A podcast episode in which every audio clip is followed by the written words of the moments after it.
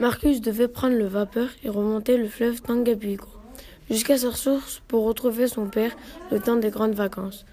458 km de navigation, seul ou tout comme, au milieu des moustiques, des crocodiles et des liènes.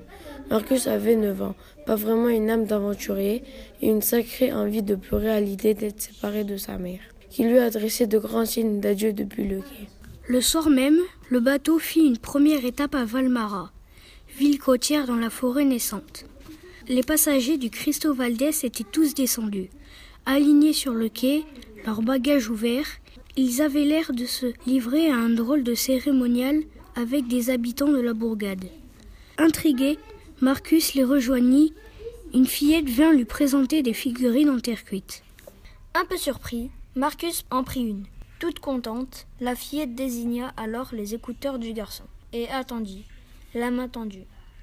Marcus la regardait sans comprendre. Elle veut que tu lui donnes ton MP3, lui souffla le capitaine du Cristo Valdés en passant derrière lui.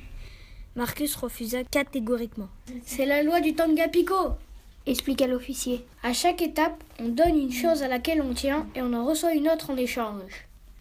Furieux, Marcus tendit son baladeur et remonta boudé dans sa cabine.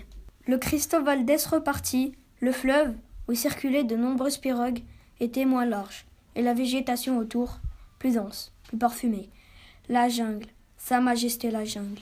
Marcus détestait la nourriture servée sur le bateau, comme il détestait servir de nourriture aux moustiques qui pullulaient. Sa mère lui manquait et les cris continus des animaux dans la nuit le terrifiaient.